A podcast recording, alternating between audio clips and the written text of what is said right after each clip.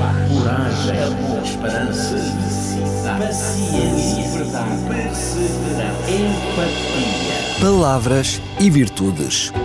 Um programa onde a origem e o sentido das palavras abraçam as virtudes que inspiram a vida. Com a apresentação de Jorge Machado. Estimado ouvinte, é com prazer que o cumprimento. Bem-vindo ao Rádio Clube de Sintra. Está na companhia de mais uma edição de Palavras e Virtudes. Podemos não nascer rodeados de livros, mas nascemos rodeados de palavras. Desde sempre aprendemos a pronunciá-las e a perceber o que elas significam. E é assim, com palavras, que vamos interpretando e expondo o que pensamos, o que sentimos e, até em certa medida, revelando alguma coisa daquilo que somos.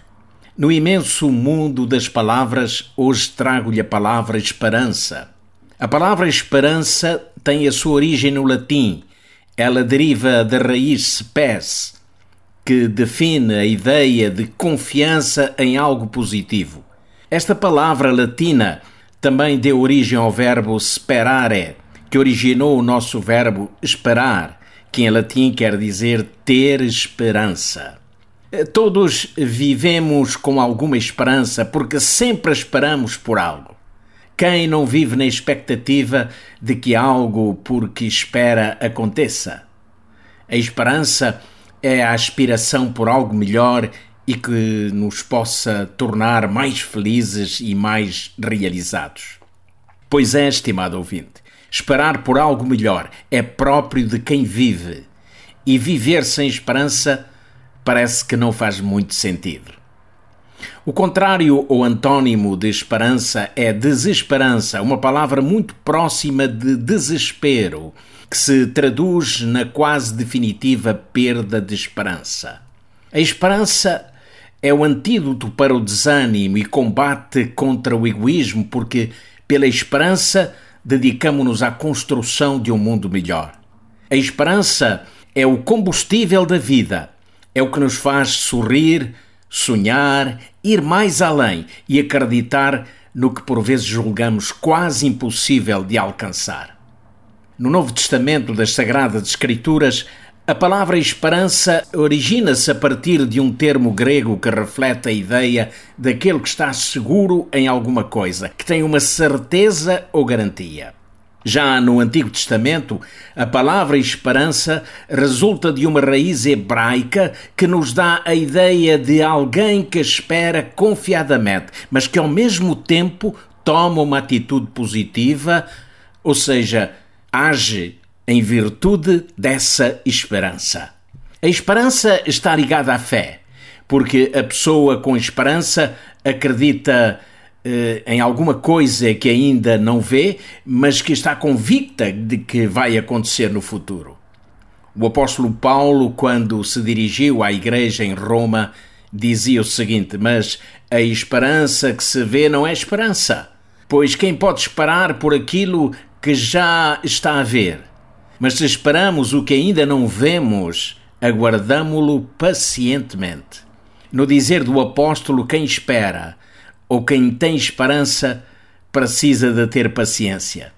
Poderíamos também ponderar de outra forma. A esperança faz com que a paciência se desenvolva, porque quando esperamos por algo que tanto almejamos, que tanto queremos que aconteça, vamos desenvolvendo a paciência e quanto mais esperamos, de maior paciência precisamos. A Bíblia é um livro de esperança, pois fala-nos de um Deus que espera com paciência por seus filhos transviados. Na parábola do filho pródigo, encontramos algo sobre a esperança de Deus.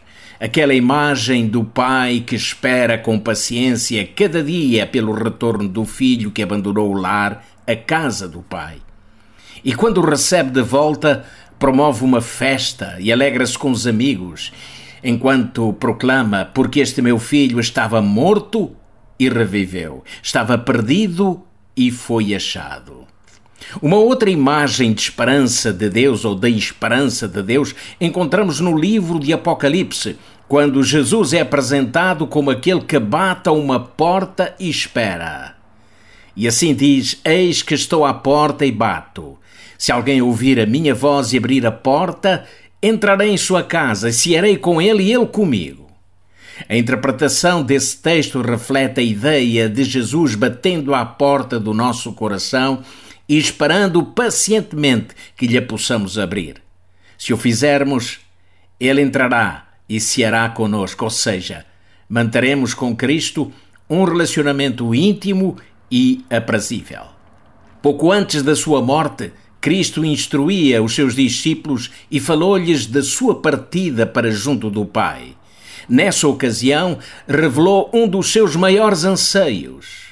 E quando eu for, dizia Jesus, e vos preparar lugar, virei outra vez e vos levarei para mim mesmo, para que onde eu estiver, estejais vós também.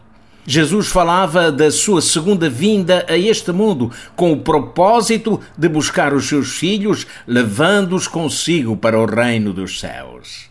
Mais tarde, um dos seus discípulos, o apóstolo Pedro, lembrava aos crentes de todos os tempos aquela aquela mesma promessa, apelando à paciência na convicção da grande esperança de vermos Jesus voltar. E dizia o apóstolo: Sede, pois, irmãos, pacientes até à vinda do Senhor. Eis que o lavrador espera o precioso fruto da terra, aguardando com paciência. Sede vós também pacientes Fortalecei o vosso coração, porque já a vinda do Senhor está próxima. Sim, estimado ouvinte, Jesus está para voltar. Existem dezenas de profecias que apontam para esse grande e breve acontecimento, o qual será o maior em todos os tempos da história da humanidade. Cristo falou ele próprio da sua segunda vinda ao mundo e referiu que o acontecimento se revestiria de deslumbrante esplendor, pois virá com todos os anjos do céu que farão soar trombetas numa manifestação de poder e de alegria, mas também de muita glória. Amigo ouvinte, é preciso estar preparado para esse acontecimento. Mas para isso, é necessário também que não permitamos que o vislumbre desta vida terrena nos desvie do foco de Cristo e que os atrativos do que é visível nos façam esquecer a glória do invisível que está preparada para todos aqueles que com esperança, sim, com esperança, aguardam que o Senhor venha. Sim, Jesus virá muito breve. E assim, que hoje me despeço de si, na esperança, na esperança de um novo encontro aqui na sua rádio, Rádio Clube de Sintra. Até lá, o meu sincero abraço. Coragem, esperança, paciência, perseverança, empatia. Palavras e virtudes.